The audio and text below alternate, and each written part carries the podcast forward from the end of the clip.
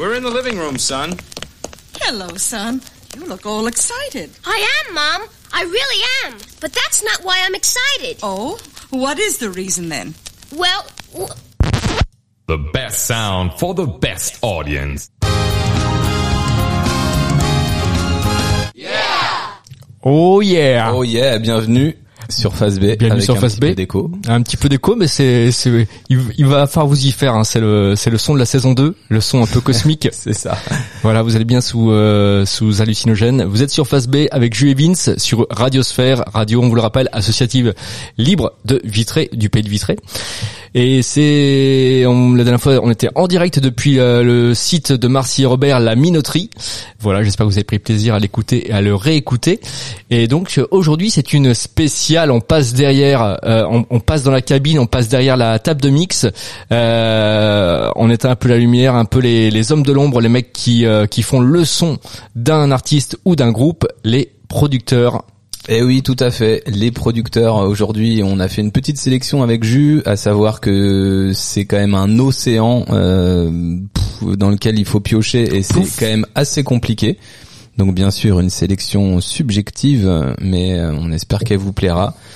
Euh, on est prêt, on est lundi, euh, on a un petit peu de retard. Hein, vous avez vu, c'était pas le premier lundi du mois. On a, il y a eu un petit, un petit retard, mais c'est la rentrée. hein, il faut, faut se remettre dans, dans ses pantoufles de dance floor. Mais euh, voilà. Le temps qu'on retrouve aussi nos, notre euh, nos, nos bons hormones, voilà, histoire de c'est voilà, on, on est encore un peu en- on peut dire en mode rentrée, même si on score un petit peu début juin euh, euh, via le rythme, mais en tout cas on est là et effectivement on vous a concocté euh, une spéciale avec des peut-être des morceaux qui vont vous parler, des, des noms qui vont peut-être que vous, vous allez peut-être également découvrir. vous allez certainement connaître les groupes dont on va vous parler, mais peut-être pas forcément les mecs justement qui ont fait tel ou tel, qui ont tel, qui ont produit euh, les morceaux euh, que l'on va vous faire découvrir ce soir. Et tout à fait, on va éviter de trop parler, on va commencer assez vite avec un classique parmi les classiques. Alors peut-être que vous avez déjà entendu cette chanson, sûrement vous l'avez déjà entendue, mais euh, c'est assez c'est plus rare de savoir qui est-ce qui est derrière cette chanson.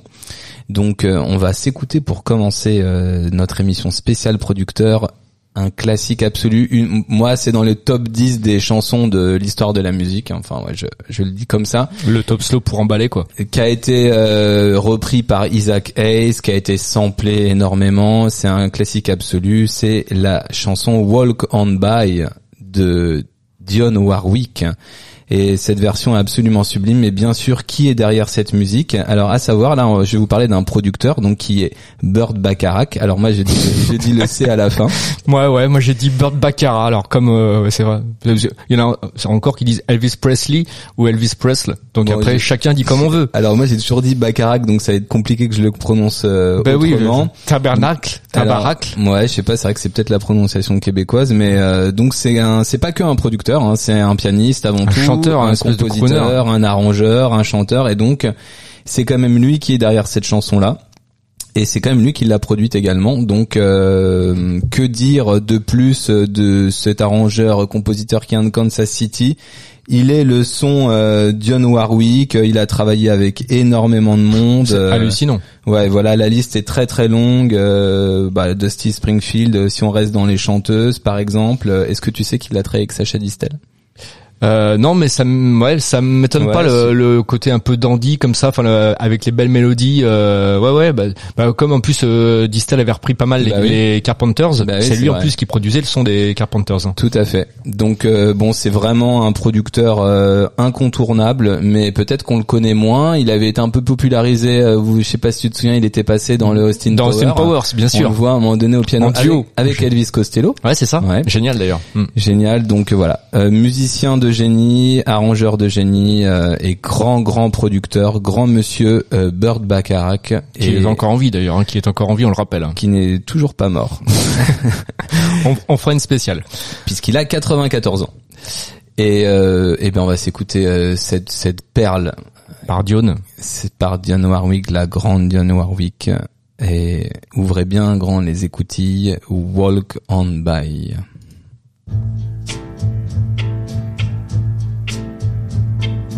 If you see me walking down the street and I start to cry each time we meet, walk on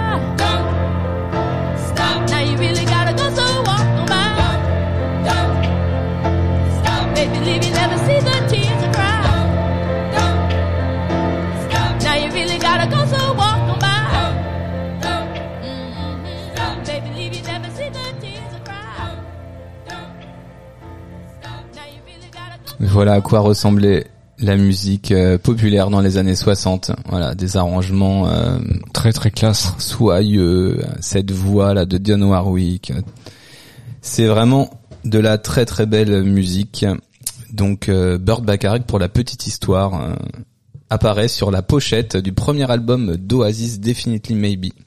Il y a un portrait de lui qui est euh, en bas, En à gros côté, plan. à côté du canapé, hein, vraiment qui est important.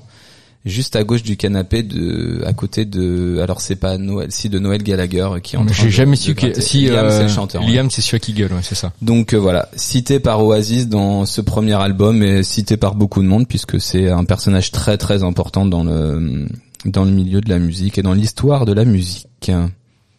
Eh Voilà, ben, pour ce euh, petit easy listening. C'est bien d'avoir une euh, d'avoir une autre euh, bah une une j'ai envie de dire une, une autre histoire de la musique, enfin savoir voilà euh, qui est qui est planqué derrière euh, le son, enfin derrière des titres un peu comme ça mythiques. Et oui.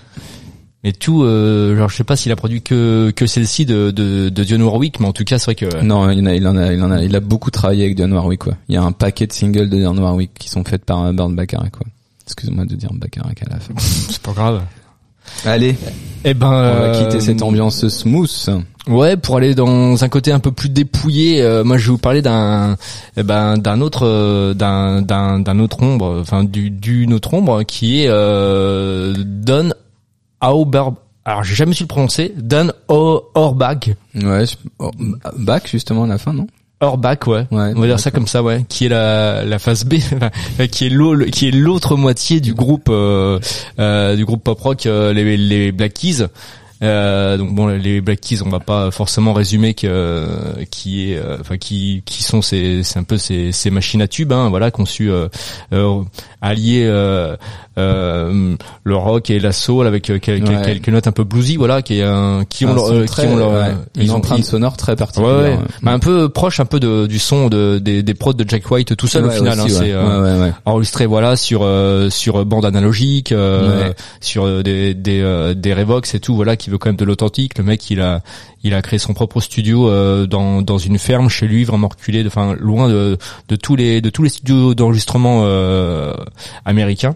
Ouais, il, a une, il y a une vraie vision. de- Ah ouais, c'est ça, du, ouais. Du son là derrière. Il veut le côté authentique. Je pense que c'est un, c'est un mec qui a dû être beaucoup, euh, qui a, euh, je pense que son, son, son influence musicale a dû être euh, un petit peu déterminante. Il a dû écouter beaucoup les productions euh, Stax euh, ou les, Ouais. les, les productions euh, euh, blu- bluesy un peu américaines. Donc là, je pense qu'il a voulu un petit peu aujourd'hui. Le euh, son du sud. se- ouais, voilà, ouais, se rattacher un petit peu euh, au à ces mecs qui euh, en semaine allaient euh, cueillir du coton et le week-end venaient chanter et venaient se faire enregistrer. euh, Ouais, très attaché à la musique afro-américaine carrément. Mm. Ouais.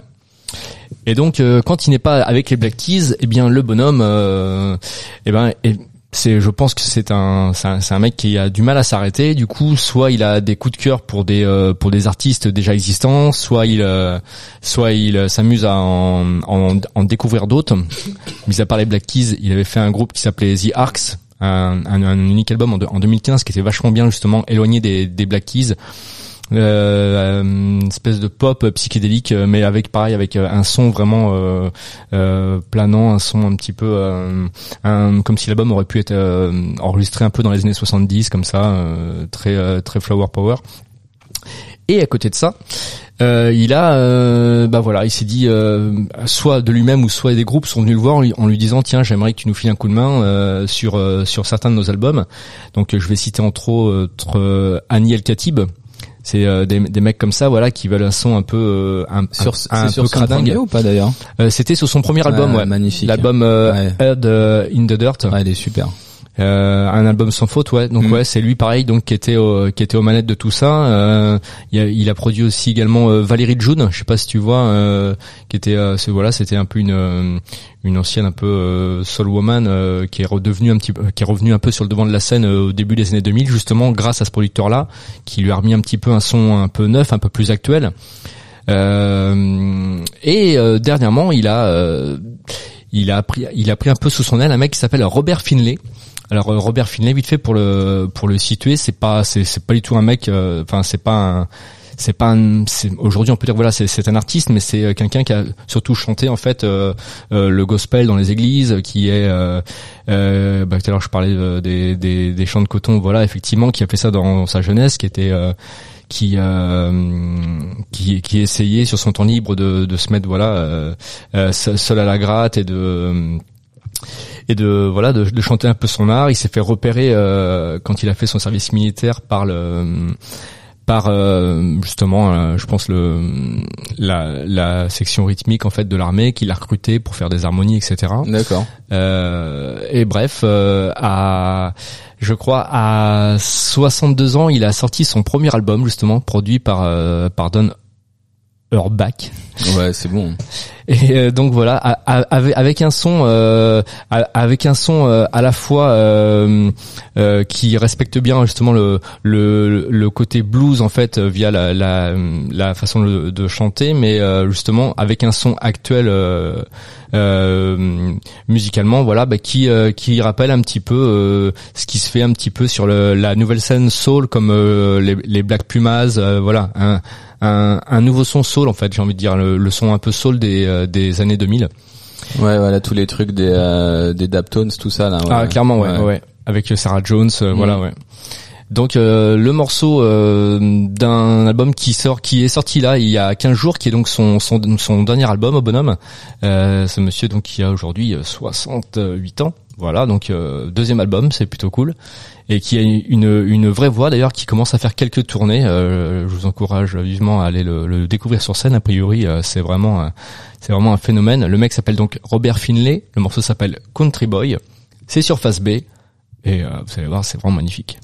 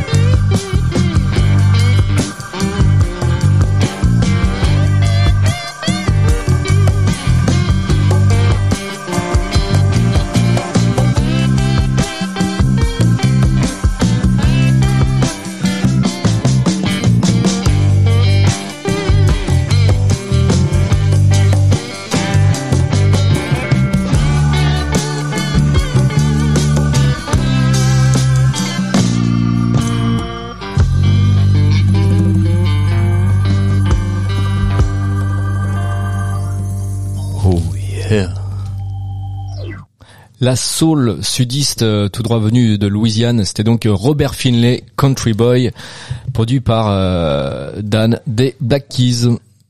Très classe. Ouais, c'est bien. Et puis on n'a pas trop l'habitude de passer ce genre de morceaux sur Face B. Ouais. Quelque chose d'un peu posé comme ça, avec une voix un petit peu euh, à part.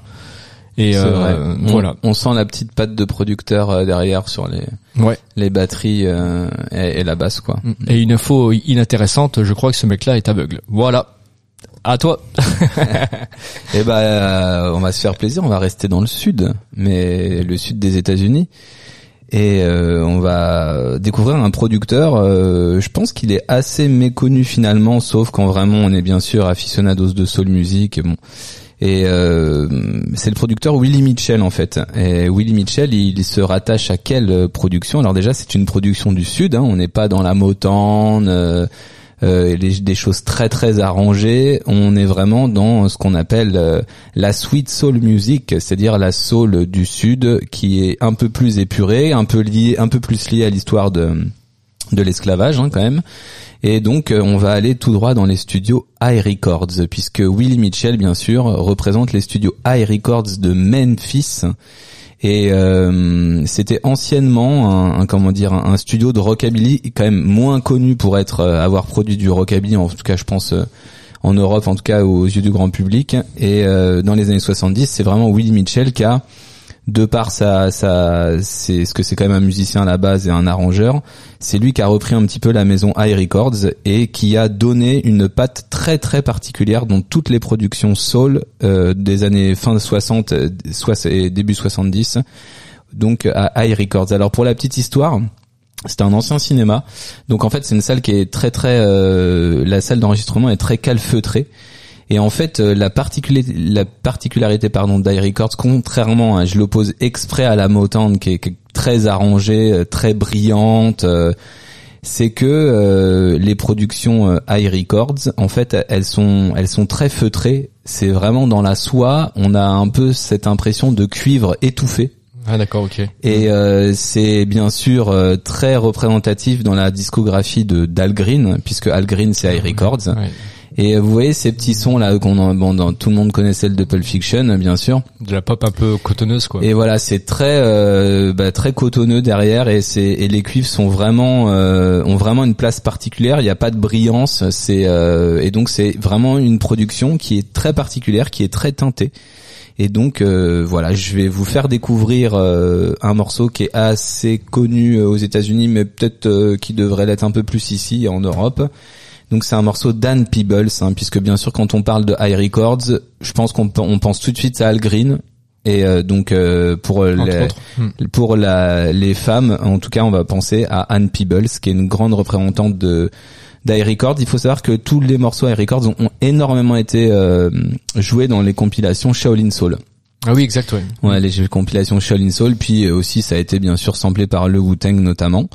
Mais euh, voilà, Anne Peebles, vraiment euh, une magnifique chanteuse de soul. Vous allez voir qu'elle a vraiment son grain de voix. Et faites attention quand vous allez écouter ce morceau, donc I Can't Stand the Rain, qui est le morceau le plus connu. C'est pas très face B, mais euh, je pense qu'il n'y a pas tant de gens qui, euh, qui connaissent ce morceau-là. Ouais. Et Euh, puis je pense que même si les gens connaissent le morceau, alors en France, euh, le morceau en fait avait été repris par un groupe qui s'appelait euh, Eruption, qui avait repris ce morceau-là, un peu funk disco dans les années 80. ouais. Du coup là, ça donne. ça me euh, donne pas envie là comme ça. ça donne, Ah, c'est euh, marrant, je l'ai, je l'ai même pas Ouais, entendu. bah le morceau est ouais, enfin c'est pas, il est pas ouf, hein, Ouais. mais euh, c'est bien pour euh, voilà effectivement tu fais une soirée disco, si tu le passes pas, euh, ta soirée sert à rien. Mais euh, mais effectivement le comme euh, c'est ça quand même euh, sur Face B, le le morceau euh, original est quand même un peu plus euh, un, un peu plus euh, authentique, un peu plus chaleureux. Ah ouais, c'est magnifique. Donc euh, I Can Stand the Rain, euh, Dan Peebles, euh, c'est sur euh, Phase B. Euh, vous allez vous régaler. On est bien sur Radiosphère, euh, radio libre associative de Vitré. Et là, c'est de la sweet soul music, du sucre en barre. Et euh, faites-vous plaisir. Grimpez avec nous sur le nuage et on vous envoie du son.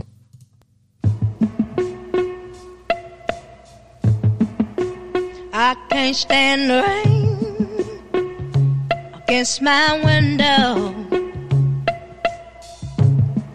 bringing back sweet memories. Yeah, when the rain, do you remember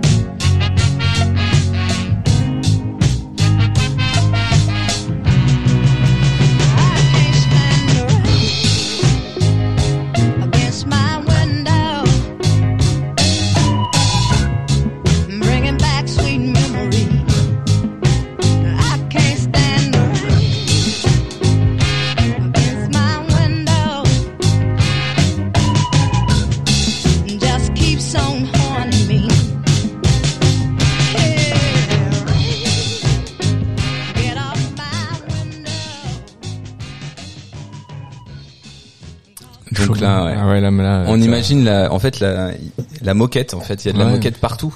Et puis on imagine euh, aussi un, un chat comme ça euh, marcher sur un sur un fil et s'il tombe effectivement, bah, il va s'écraser sur la moquette et ce sera quand même tout doux quoi. c'est clair. C'est c'est c'est très vrai. Bah voilà, On se fait un peu, pense que On se fait un petit peu kiffer là. ouais, c'est euh, ça pourrait être un peu euh, c'est un très bon morceau de sieste ça ou un voilà histoire de Mais nous sommes le lundi soir, donc ne vous endormez pas tout de suite. Finissez votre soupe et venez écouter euh, la fin de l'émission quand même, ce serait cool. Eh bien, euh, donc ouais, donc euh, très très très joli morceau effectivement de, de Anne Peebles. Euh, bah, hum, Face B, c'est aussi ça. On aime bien passer d'un style à un autre. Euh, bah là maintenant, je vais vous emmener moi plus précisément du côté de Brooklyn, New York, avec un producteur qui a qui a œuvré pour pas mal de de mecs, mais cette fois-ci plutôt dans le dans le rock. Euh, il a produit très peu de femmes. euh, Enfin, euh, ouais, euh, il, il en a même, je sais même pas s'il il, il, il en a produit une. Euh, c'est euh, Tony Visconti Eh oui, grand monsieur. grand monsieur voilà qui est euh, qui est à l'origine euh, des sons très particuliers des groupes comme T-Rex euh, emmené par Mac Bolan David Bowie euh, le glam rock. Ah bah Le glam rock. le, le son glam rock euh, par par excellence. Il a produit également le, dans alors dans une par, dans un côté un peu plus euh, burlesque il a produit les, les Sparks aussi. C'est lui qui a promis les c'est lui qui a, qui a produit leur euh, leur premier album. Et puis dans le côté un peu plus déglingué les Stranglers voilà donc ça c'est c'est- je pense c'est un peu son son virage il a peut-être besoin de, de thunes aussi donc il s'est dit tiens je vais peut-être pas faire que que produire des des bons groupes ah désolé je balance je suis pas trop fan des Stranglers hein Ah, ils ont fait quand même, ouais. ouais ils bah ont après, fait euh, Golden Brown quand même. Ouais, ouais, ouais. Bah après, ça me touche pas trop. Ouais. Ça, ça me touche, mais ça me fait un peu mal. Mais, mais tu as le droit. J'ai le droit. Ouais, ouais. Mmh. Et donc, euh, donc ouais, donc il a produit, euh, il a produit T-Rex, il a produit, Bo- il, a produit euh, David Bowie. euh, J'en parlais. Voilà, il a, euh, euh, il aimait bien en fait enregistrer en prise directe. Il aimait pas forcément que les que les, euh, les, les les musiciens soient dans, dans une pièce, le chanteur dans l'autre. Il aimait bien que tout soit euh, euh, tout le monde réuni, euh, un peu comme euh, comme faisaient les Beatles. Justement, euh, on enregistre en prise directe, on se branche directement sur la console, si possible en faisant le moins de prises possible. il, il, il considère quand même que les meilleures prises sont quand même les plus, enfin les, les les premières prises sont souvent les meilleures. Contrairement à certains autres producteurs dont on vous parlera tout à l'heure qui poussaient leurs artistes à enregistrer, enregistrer, enregistrer jusqu'à épuisement et c'est là où il arrive à tirer le meilleur ou le pire d'eux-mêmes. Et Tony Visconti, du coup, il est venu enregistrer en France euh, certains de certains de ses artistes et notamment, euh, on en parlait hors émission à, à Paris, à Hérouville, le le, le studio et château d'enregistrement de Michel Magne. Mm. Euh, voilà, donc vous pourrez euh, euh, vous pourrez découvrir la vie de Michel Magne d'a- d'ailleurs dans un superbe et magnifique, je le reconseille vivement, Ouais, un, coup de cœur euh, qu'on a eu, un, qui est un super roman graphique euh, qui s'appelle Les Amants d'Hérouville. Ouais. Euh, donc voilà, qui retrace un peu la, la vie et le parcours de Michel Magne, ce producteur de Incroyable. ah ouais, ouais un mec qui était destiné à faire que de la, de la librairie musicale, ensuite de la des des, des BO de films, qui a produit pas mal de, de, de groupes et puis surtout voilà qui a investi et créé ce, studio d'enregistrement parisien où les plus grandes BO d'ailleurs se sont euh, enregistrées, notamment le Saturday Night Fever, c'est enregistré à Paris, à Hérouville. Ça c'est des choses euh, euh, qu'on n'était pas censé savoir.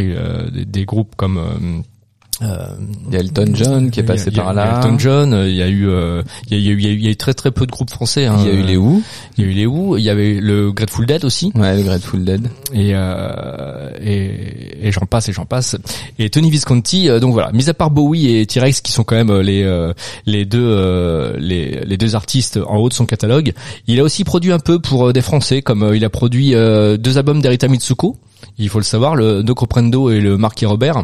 Donc euh, voilà, en, en donnant une couleur un peu euh, un peu pop, un peu euh, euh, assez for, for- formaté radio au final. Autrement dit, des, des chansons euh, avec un des chansons assez courtes qui dépassent pas 4 minutes, de façon à pouvoir les euh, les placer justement voilà sur sur la, la la bande FM. Et puis des des productions assez accessibles en fait au public pour pas justement euh, pour pas que le disque euh, arrive sur une table sur un le sur un pour pour un, un critique euh, musical et que le, le disque passe à la benne donc il fallait euh, il fallait taper fort et vite pour que le hum, le son soit soit retenu Et, euh, et euh, mais voilà. Après, il a pas forcément produit des albums. Il a aussi produit juste certains morceaux. Hein. Il a produit, comme je disais tout à l'heure, donc les Sparks, mais il a aussi produit du, du Morrissey, du Manic Street Preachers.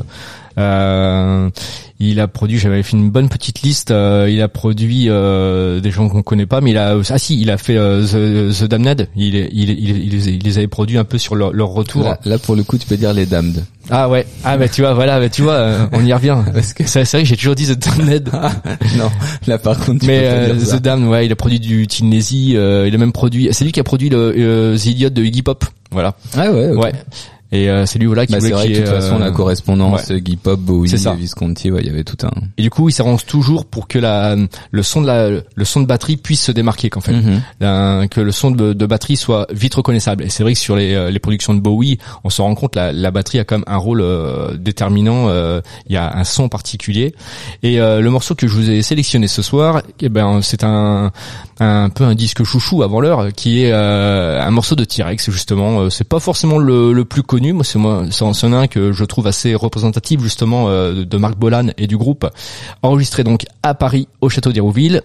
Euh, de l'album euh, de l'album Thanks voilà qui était paru précisément en 73 le morceau s'appelle Easy non Solid Gold Easy Action. Le morceau est voilà comme je vous le disais assez court. C'est deux c'est deux minutes 20 où on va à l'essentiel et je crois qu'au bout de deux minutes, il y a une espèce de coupure comme ça dans le morceau, où il y a une espèce de prémisse comme ça de de phrasé hip-hop, je trouve, de de Marc Bolan. Euh, à vous de le reconnaître. Vous êtes toujours sur Face B, c'est la spéciale producer. J'ai bien dit. Yeah. Et c'est T-Rex avec Solid Gold Easy Action, produit par Tony Visconti.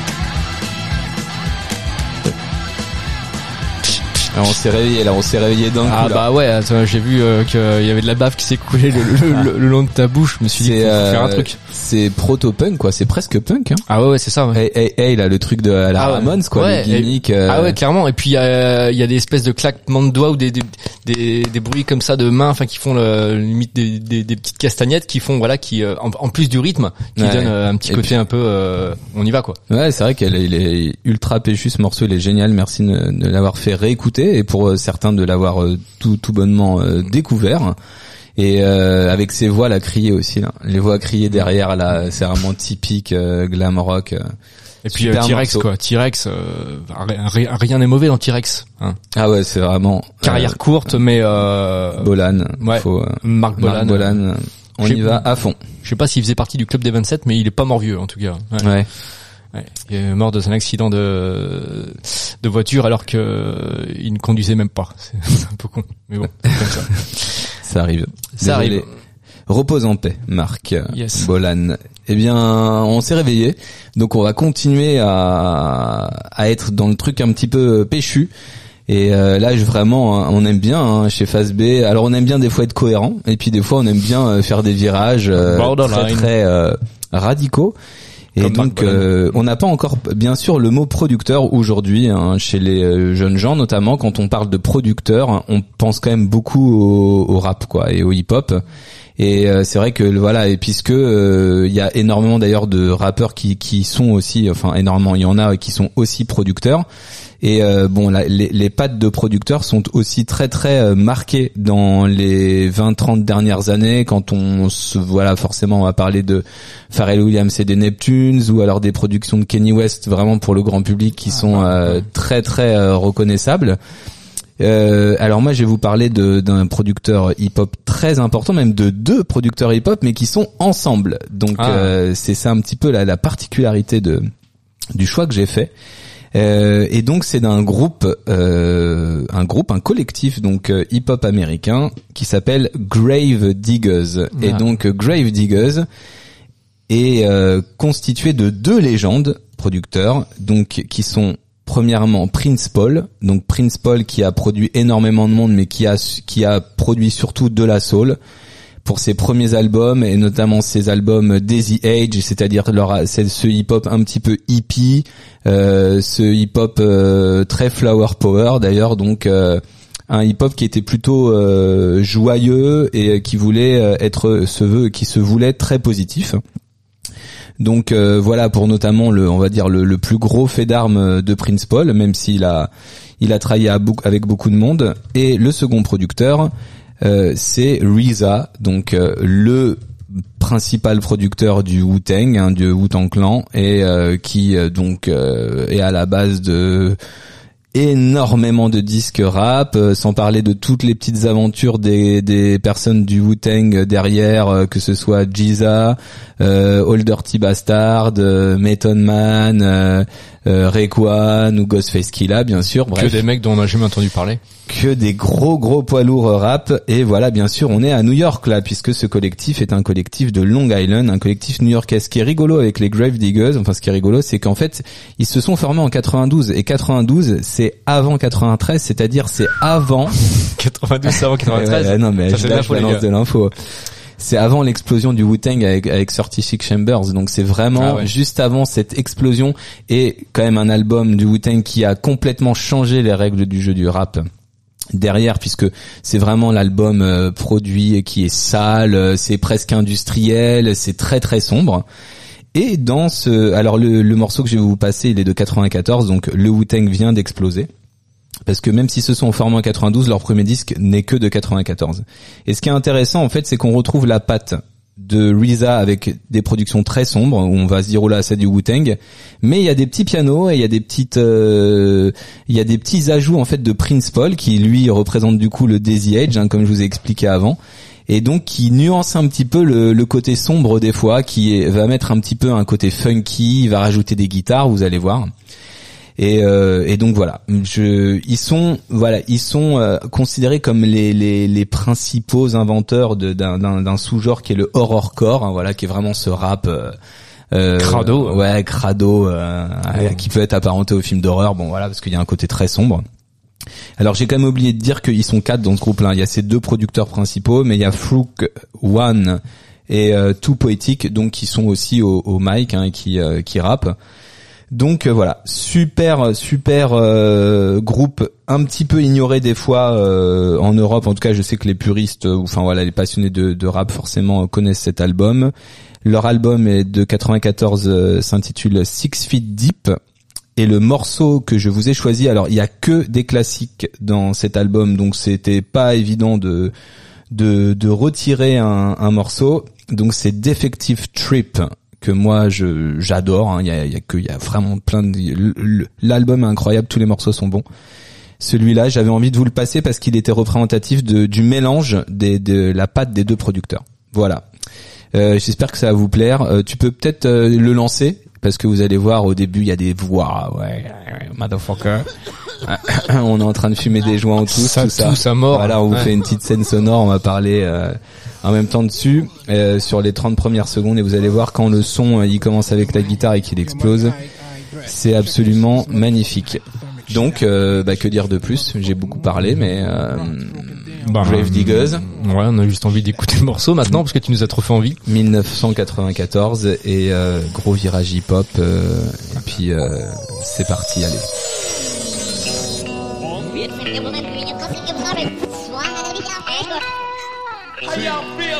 yeah. Oh, yeah.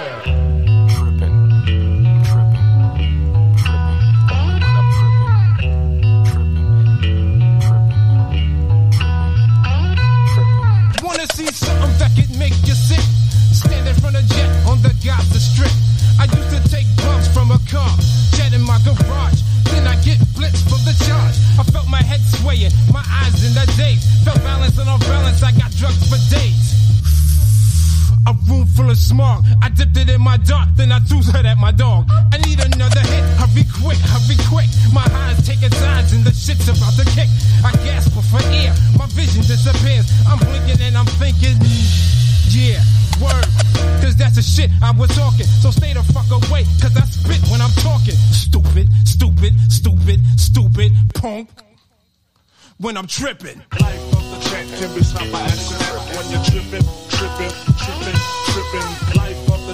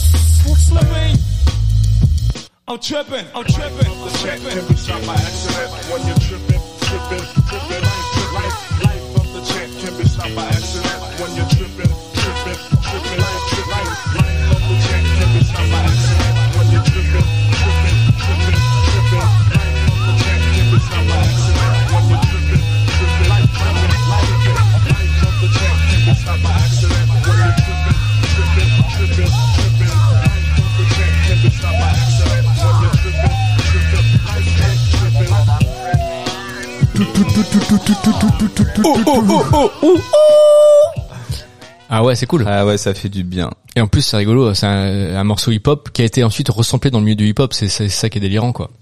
On reconnaît, euh, on a l'impression d'avoir déjà entendu ça, mais même encore dans les dans les productions actuelles. Et au final, euh, tu dis ouais, morceau de 94. Ouais, c'est le titre est encore très actuel. Quoi. modernité, Ah ouais. euh, laisse tomber. Ouais, et puis je trouve vraiment là on retrouve la patte de, de ces deux deux géants de la production quoi. Et, C'est un, euh, sample, hein, la guitare ou euh, tu sais dans. euh, Euh, ouais, ce serait intéressant. dirait, ouais, Allez, ouais. regardez sur le site. Donc Who Sampled, Ouais. hein, prononcé Sampled. Euh, non, mais du coup, où on, ça c'est assez, assez bien de, de faire ça si on veut. Des fois, on a un son comme ça qui nous fait délirer, euh, et puis généralement il y a un sample d'origine en effet. Et là, je pourrais pas te le dire, c'est vrai, sur ce morceau-là. en tout Voilà, cas, le petit virage hip-hop est fait, mais il y aura un autre morceau hip-hop de, de bah, bah, Ah, bien un sûr. petit morceau rap encore. N'oubliez pas que le, le hip-hop nous tient à cœur sur Face B. Ouais. Eh bien, après le hip-hop, moi je vais euh, enlever le morceau, euh, je vais enlever la partie hip et je vais garder que le- la partie pop avec euh, un méchant parce que dans il y a voilà il y a il y a pas que des gens cool dans le euh, derrière les derrière les tables de mix. Euh, je vais vous parler de ce méchant Phil Spector. Pourquoi méchant? Parce que vous le savez, Ouais, c'était c'était un peu un tyran. Hein. C'était un peu un tyran. Il, Il a fait des très, très méchant. il a fait des, des, des productions de malades. C'est Mm. lui qui est qui était enfin, qui a euh, le, le fameux wall of sound, le mur du son.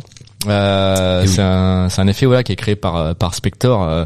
euh, inventé inventé inven- inventé euh, au début des, années 60 en fait euh, et qui, qui consiste en fait à, à mettre beaucoup de reverb en fait euh, et à enregistrer euh, plusieurs fois les à multiplier en fait voilà les, les instruments euh, euh, jouant euh, à l'unisson en fait avec euh, plusieurs guitares acoustiques électriques mélanger tout ça et euh, au final mettre ça sur plusieurs pistes et en faire une seule pour donner vraiment cette impression euh, qui est carrément un, un orchestre même s'il y a cinq euh, il y a cinq mecs dans le studio a l'impression qu'ils sont Mhm. 50 à jouer avec euh, 50 claquements de mains euh, juxtaposés les uns sur les autres le fameux Wall of Sound, il a beaucoup œuvré ce mec-là, euh, Phil Spector. Il a, il a produit énormément de, ouais, la liste de groupes, là, euh, beaucoup de, beaucoup de filles et beaucoup de, Ah, au début, de- les girl de- ah ouais, bien sûr. hein. de girl group, euh, les Crystals, euh, les, les, les Ronettes. Ouais, euh, chez les mecs, il a produit les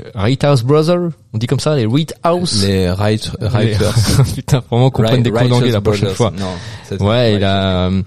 euh, donc voilà, donc euh, il a produit euh, les Beach Boys, il a produit euh, le dernier album des Beatles.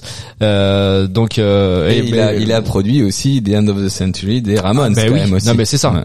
C'est lui qui a. Et il a produit Leonard Cohen et blablabla. Mais- Ouais, la liste est très très longue. La liste est super longue avec euh, avec ce avec ce zozo euh, des avec ce zozo du, du studio. Qui un vrai taré. hein. C'est vrai que t'as raison de, un- dire que c'était un vrai taré. un vrai taré pendant les les euh, pendant les, sessions d'enregistrement. euh, il faisait enregistrer comme ça euh, un peu voilà justement jusqu'à épuisement euh, justement les les chanteuses euh, les euh, les renettes ju- ju- jusqu'à jusqu'à temps que les, les, les filles pleurent et tout ça. euh, mais pour lui en fait plus en plus en, on répétait répétait répétait on enregistrait il pour lui sa, sa- définition de la, perfection voilà c'était la l'unique et, dernière prise et effectivement il avait peut-être raison peut-être aussi parce qu'il braquait ses il braquait euh, je sais pas si c'est une légende mais il euh, il débarquait souvent avec euh, à- à- avec un flingue euh, euh, pendant pendant les, les sessions pour euh, pour euh, voilà pour foutre les les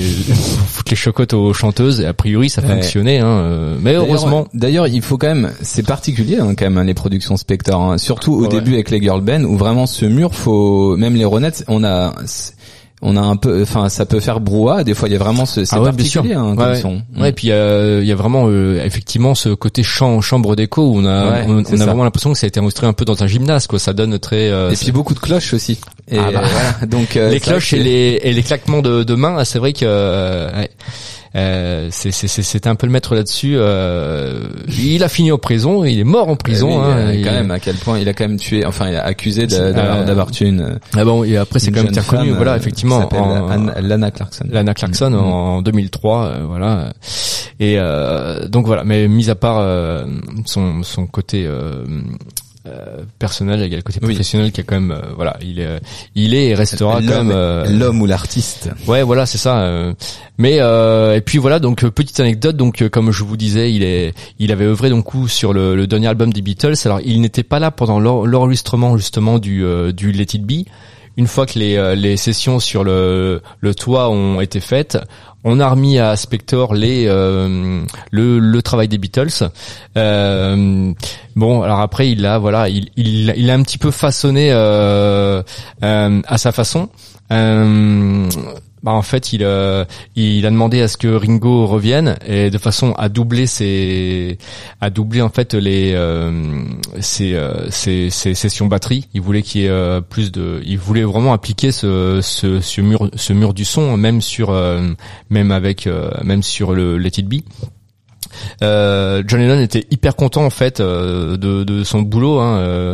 Euh, il avait même dit on a refilé à Spector le truc le plus minable, un tas de boue mal enregistré sans aucun feeling. Il en a tiré quelque chose pour en faire un super boulot. C'était pas forcément l'avis de Harrison et Ringo Starr qui eux voilà ont estimé que leur bah, justement que leur leur, leur- boulot avait été un petit peu plus lissé au final par rapport à ce que le groupe pouvait proposer euh, euh, d'origine et c'est pour ça que justement euh, le Let It Be est ressorti au début des années 2000 euh, le Let It Be euh, Naked euh, sans les parties en fait de, de, Phil, de Phil Spector. Il y avait plus de claquements de mains, il y avait plus de, il y avait un son un peu plus, euh, un peu plus, euh, comment dire, un peu plus euh, brut tout simplement. Voilà, sans les, sans, sans de chambre d'écho, etc. Euh, Et puis euh, c'est vrai qu'il avait quand même fait venir, euh, il avait même fait venir des chœurs en fait sur le, sur le The Long and the Winning Road.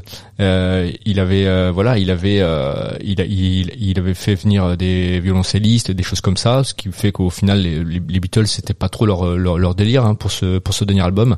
Donc vous pouvez donc découvrir ou redécouvrir le Let It Be des Beatles avec où sont les arrangements du Père Spector. Ah, c'est intéressant ça. Et- vas nous mettre un Beatle, ça veut dire ça. Eh bien, ça aurait été oui si j'avais mis la Si. nous étions sur face A, mais malheureusement nous sommes Ah. sur face B. D'accord. Euh, en 71, il a donc produit euh, George Harrison sur un album solo, euh, notamment sur un titre euh, qui s'appelle Try Some Buy Some.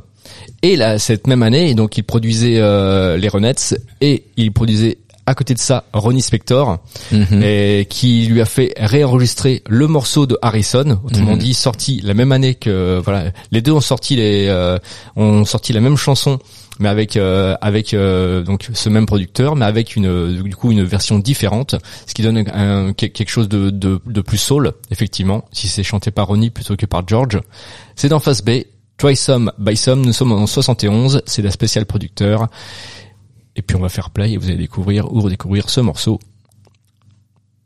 tout simplement Et c'est parti. Way back in time, someone said try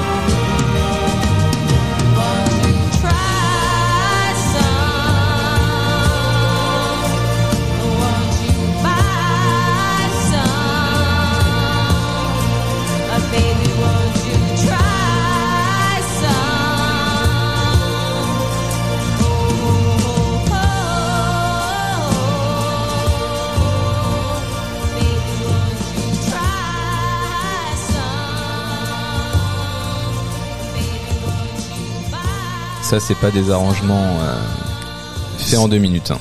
Ah non, non, non, euh, juste pour ce morceau effectivement de 4 minutes, euh, euh, il y avait non, il y, a- il y avait juste euh, euh, 18 violons, 4 altos, 4 violoncelles, 3 trompettes, 3 trombones, 2 guitares, un corps féminin de 14 chanteuses. Voilà. Quelle production Là, on est vraiment dans un truc grandiloquent. Ah, c'est euh, c'est le high level, hein. Ça fait vraiment penser au, je disais euh, hors euh, antenne, enfin avec Julien, les productions euh, de Van Dyke Parks des euh, des Beach Boys aussi. Voilà, très très euh, très grand morceau. Phil Spector qui des fois a fait des trucs super comme avec les Ramones, hein, je disais tout à l'heure. Do you remember euh, Rock, and Roll Radio magnifique. Euh, les Ronettes, euh, Walking Ah the ouais. Rain, bon bref. Mais qui a fait des trucs ratés aussi. Parce Ouais, que voilà. l'album avec Leonard Cohen est raté. Ouais, clairement. Bah, je pense que son, moi, je trouve, je Après, pense ça, qu'il a, il avait peut-être pas Ouais. assez de, peut-être, peut-être pas assez de coke ou je sais pas. Ouais. Personnage quand même un tantinet sombre. Mm. Bon, on va enchaîner. Alors, on va rester dans l'arrangement, là, dans le le le comment dire l'arrangement soigné dans euh, l'arrangement euh, qui vient des grandes musiques euh, comme la musique classique et du jazz avec David Axelrod. Moi je voulais mettre David Axelrod. Ah bah tiens. J'en ai passé un serré un petit morceau quand on avait parlé aussi des samples euh, pour une, une émission qu'on a faite ensemble il y a quelques temps. Mais euh, voilà, je voulais quand même parler de cet arrangeur compositeur parce que c'est vrai que souvent, alors ce qui est le, c'est pas le cas de tous, mais voilà, Axelrod comme Bacharach par exemple, voilà, est aussi un musicien, un arrangeur, un compositeur et un producteur. Il a produit notamment l'artiste, super artiste de soul, qui s'appelle Lou Rawls euh, dans sa première période. Et voilà. Et donc euh, il a fait un morceau euh, qui s'appelle The Warning Parts 2 et je voulais absolument vous parler de ce projet de David Axelrod puisque euh, ce projet il est tiré donc de Earth Rot donc qui est le troisième album de David Axelrod qui est euh, pas identifié c'est vraiment pas euh, c'est plutôt ces deux premiers qui sont identifiés comme étant ses classiques moi c'est celui que je préfère c'est le troisième et c'est déjà un discours en fait sur l'écologie. Il y a une pochette qui est assez sombre euh, où on voit des arbres qui sont qui se meurent. Euh, Enfin en fait il y a, il y a plusieurs faces. hein. Il y a une, on voit une des têtes de mort voilà qui annoncent un petit peu là le, désastre écologique à venir. Et euh, c'est vraiment une période très importante début des années 70 où on a le rapport Midos qui tombe, halte à la croissance. On commence à se rendre compte qu'on fait un petit peu n'importe quoi avec nos ressources et euh, la manière dont on euh, dont on consomme. Et euh, voilà, donc un discours très écologique, euh, très naturaliste, euh, mais mis en musique. Et donc c'est un magnifique projet. Donc voilà, la chanson s'appelle The Warnings hein, partout. C'est une sorte de, c'est, des sortes de messes jazz psychédéliques très très arrangées. Euh, avec un des musiciens euh, de jazz souvent qui jouent derrière, un magnifique batteur, magnifique flûtiste. Euh, voilà, donc je voulais absolument vous reparler de David Axelrod, qui est vraiment un producteur, moi que je trouve absolument incontournable. Je vais pas trop parler, hein, euh, j'ai envie d'être bref ce soir, et euh, on va s'écouter ce superbe morceau euh, qui s'appelle donc qui s'intitule pardon donc The Warning Parts 2 tiré de Earth Rod, troisième projet de David Axelrod. On est sur Radiosphère et c'est sur Face B que ça se passe.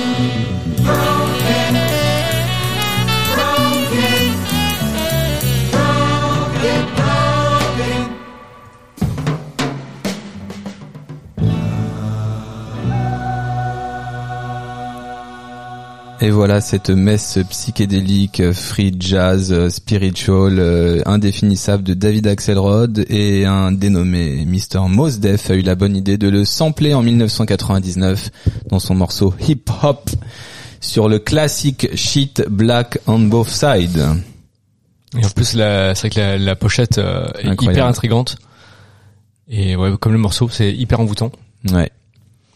Donc voilà, ça fait réfléchir à comment on, traite notre planète. Et déjà, on, on en parlait au début des années 70. Bon. Et on traite notre planète, mais on traite aussi nos oreilles. euh, Eh oui, ça, oui. ça avec euh, avec un autre producteur euh, euh, new-yorkais euh, qui est, euh, est-ce qu'on peut encore le nommer, euh, surnommé DJ Double R. Je parle bien de Rick Rubin. Ah ah. Rick Rubin, le, le un peu le le, le messie en fait, euh, qui a su un petit peu comme ça fin 80 euh, allier en fait, enfin le gourou. fusionner le, Le rap, chaman. le hard rock. C'est lui, euh, on lui doit des, des trucs comme le, le fameux duo Run DMC et Aerosmith sur le, wa- le Walk This Way. Alors qui est, Ri- est Rick Rubin? Alors Ri- Rick Rubin avant tout c'est un c'est un barbu, un, un bon gros barbu, euh, bien bien américain, euh, hyper éclectique, qui est eu qui est à la base euh, fan de punk et et de et, des- et fin ouais mi 80 il découvre le le, le hip hop hein, puisque il produit son son, son son tout premier euh, son tout premier artiste en 85 qui était LL Cool J Eh ouais. ça c'était sa première production euh, ouais, énorme. euh, il fonde aussi un label euh, avec en 84 c'est lui qui fonde le label Def Jam Recording voilà Quand même. avec Russell Simons Mhm. voilà sur lequel ensuite bah en fait ils ont produit tous les tous les artistes en fait qui ont été sur le label entre autres les Beastie Boys pour ne citer que euh, c'est lui voilà qui a su euh, donner en fait une une couleur en fait au hip hop euh, euh, à la fois en, en, en utilisant euh, en, en mettant en avant en fait euh, le le son des platines vinyles euh, où on entend euh, on, on entend Beaucoup de justement scratch. euh, Mm. beaucoup de scratch effectivement. On entend le le craquement de de, de vieux vinyles. Euh, il a œuvré voilà donc dans le hip hop avec LL Cool J Beastie Boys Run DMC et puis euh, il y a il y a, y a des mecs qui sont un peu intéressés euh, à à sa à, à sa à son son en fait des mecs mais issus d'une autre scène. Euh, une, une scène un peu plus euh, un peu plus métal hein. je vais euh, évoquer des groupes comme Slayer. Euh, des, des groupes euh, se, se situant aussi un peu entre deux, euh, vraiment euh, euh, euh, comme euh, les mecs de The Cult. Euh, des euh, des pareil toujours euh, dans dans la fin des années 80 hein, il a il a quand même euh, je pense que c'est lui d'ailleurs qui a dû produire tous les albums de de Slayer euh, c'est lui qui a produit également tous les les euh, les, les, les bons premiers enfin les albums euh, première période des Red Hot Ouais. notamment le Blood Sugar euh, Sex Magic Mm, Public Voilà. Enemy aussi quand même. Enfin, Euh, de toute façon. Public euh, Enemy euh, de monde. voilà il a même produit euh, t'a déjà il dit. a produit non j'avais pas dit il, a, Ah ouais. il, il a produit euh, il a produit voilà toujours dans le hip hop le Black Album de, de Jay Z il a même produit ACDC en, en 95 sur l'album Ball Ball Breaker et également la BO de Last Action Ouais, Hero puis, euh, sans parler du Johnny Cash. bah Voilà, justement, qui je vais. Ah pardon, j'y viens, j'y viens, j'y viens. Euh, on ne peut pas euh, parler de Rick Rubin sans euh, euh, s'en détacher de du, du vieux Johnny. euh, euh, voilà, il, il a produit voilà tout, euh, tout, euh, tous ces groupes en fait euh, vraiment issus de, de la scène indé des années 90 comme Li- Limp Bizkit aussi, euh, euh, Linkin Park. euh, et après il a un peu fait le. Ah, moins, justement, là, cette partie-là, il- là. Mm. Ouais, il a, il est devenu un peu une, un peu. Une euh, une prostituée un petit peu euh, Oh, de des Qu'est-ce qu'il va des dire studios non parce que il euh, après voilà c'était devenu un petit peu le bons choix, quoi, c'était un petit peu le, le producteur référent si on voulait faire un peu euh, si on voulait vendre, vendre les disques et euh, que ce soit diffusé de façon à ce que le le, le, le public s'y retrouve assez facilement. Donc c'est pour ça qu'il a produit des, des, des artistes comme Shakira euh, euh, Imagine Dragons euh, Ouais, et puis voilà, en fait là, les, enfin bon, pas Shakira, mais tout ce que t'as dit avant, Limp Bizkit, euh, quand- euh, comment dire, Linkin Park, euh, Imagine Dra- Dragons, c'est quand même des des hum, des groupes qui veulent mêler, euh, qui ont des influences rap et des influences rock, Ouais. et bon, enfin voilà, et du coup, euh, bon là, ça fait un peu un boulgi boulga pour le coup, Ah mais bah, euh, bien sûr. Et puis il revient toujours quand même à, à ses premières amours. Hein, voilà. à son côté fusion. Voilà. et puis il a produit Eminem. Il a produit le fameux Jesus de Kanye West. quand même. Euh, voilà, avec un son quand même assez particulier, avec des sons qu'on a euh, auxquels euh, Kanye nous avait pas forcément habitués, et puis des choses vraiment, euh, enfin, il était vraiment dans euh, l'i- l'innovation à fond. Et puis, euh, et puis, et puis, donc voilà, euh, sa, rencontre euh, avec euh, avec Johnny Cash en fait euh, sur euh, les euh, cinq euh, American Recordings qui vont sortir. Il a enregistré voilà euh, Johnny Cash en fait euh, euh, tout, qui est, qui, qui est- il, il a fait venir Johnny Cash directement chez lui en fait euh, accompagné de sa de sa guitare sèche. Euh, il a fait enregistrer énormément énormément de chansons. Le but c'est que ce soit assez dépouillé euh, qu'il reprenne à la fois des des euh, des grands standards de la de la chanson américaine actuelle genre il a repris du Dépêche Mode il a repris euh, Ah, parce que en plus tu dis mais euh, chez lui, parce que son studio est dans sa baraque aussi. Hein. c'est ça, le truc quand ouais, euh, et il a une espèce de home ouais. en fait euh, c'est ça il a-. Et puis je crois qu'il met toute une ambiance autour de bah, c'est l'enregistrement ça. parce que lui il fait de la méditation euh, très ça, régulièrement. voilà. euh, c'est une sorte Ouais. de, de, de chaman barbu. Mais là je me demande, il faut être pieds nus, il faut être habillé en lin, en blanc, c'est un peu le Eddie. Barclay. euh, mais et je suis en train de me demander quel morceau tu vas nous mettre d'Eric Rubin vraiment là, parce que Et bien justement, vu que je vous parlais euh, de des productions de, des American Recordings de Johnny Cash, ouais. il a enregistré en fait, enfin les les les, les deux derniers de la série hein, sont sont paris à titre posthume. Ouais. Johnny Cash est en partie euh, est en partie euh, pas un peu trop tôt, mais il est parti euh, quand euh, il avait plus rien à chanter. Heureusement, euh, lui, il, a su euh, euh, offrir à Johnny Cash euh, une belle porte de sortie. Donc là, c'est un, un morceau tiré euh, du coup du American Recordings Volume 2. Euh, c'est une une reprise d'un d'un d'un classique américain qui s'appelle Rusty Cage. Euh, Mhm. Donc voilà, lui il a euh, il a il a fait un petit peu ce que faisait Phil, Phil Spector. Il a euh, un peu doublé le, le son de la guitare pour lui pour euh, pour faire comme s'il y avait euh, trois quatre guitaristes qui accompagnent Johnny Cash.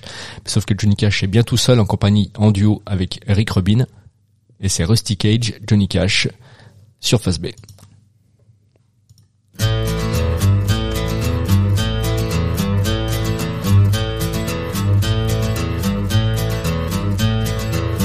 You wired me awake and hit me with a hand of broken nails. You tied my lead and pulled my chain to watch my blood begin to boil. But I'm gonna break, I'm gonna break my, gonna break my rusty cage and run. I'm gonna break, I'm gonna break my, gonna break my rusty cage and run.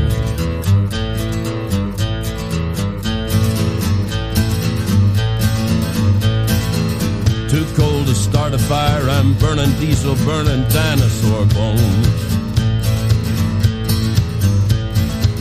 I'll take the river down to Stillwater and ride a pack of dogs. I'm gonna break, gonna break my rusty cage and run. I'm gonna break, I'm gonna break my, gonna break my rusty cage and run.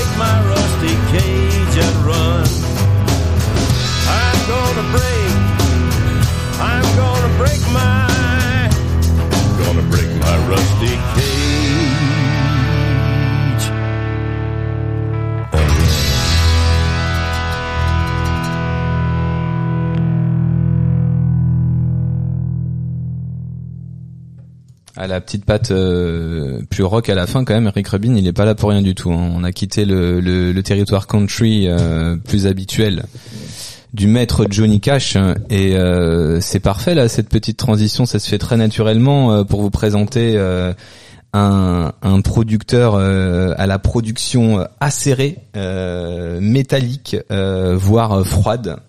Euh, je vais vous parler bien sûr. euh, là, on enlève tous les mots pop, euh, hip, hop, bref, et on, on- là c'est rock, rock, vraiment rock. Et ni pas hard rock, rien du tout. C'est du rock. Et je vais vous parler bien sûr de Steve Albini, grand producteur, parfois détesté, parfois adoré. Euh, en tout cas, on peut pas lui reprocher de ne pas avoir euh, sa petite euh, patte de producteur. Un son de batterie très très reconnaissable et Dave Grohl pourrait vous en parler puisque pour les sessions d'enregistrement d'Inotero, le son de batterie était hyper important pour Dave Grohl et il y a eu une, euh, grande entente entre ces, euh, ces deux personnes. Donc Steve Albini, il a produit énormément de monde sur la scène indépendante rock, euh, bien sûr les Pixies et le fameux Surfer Rosa.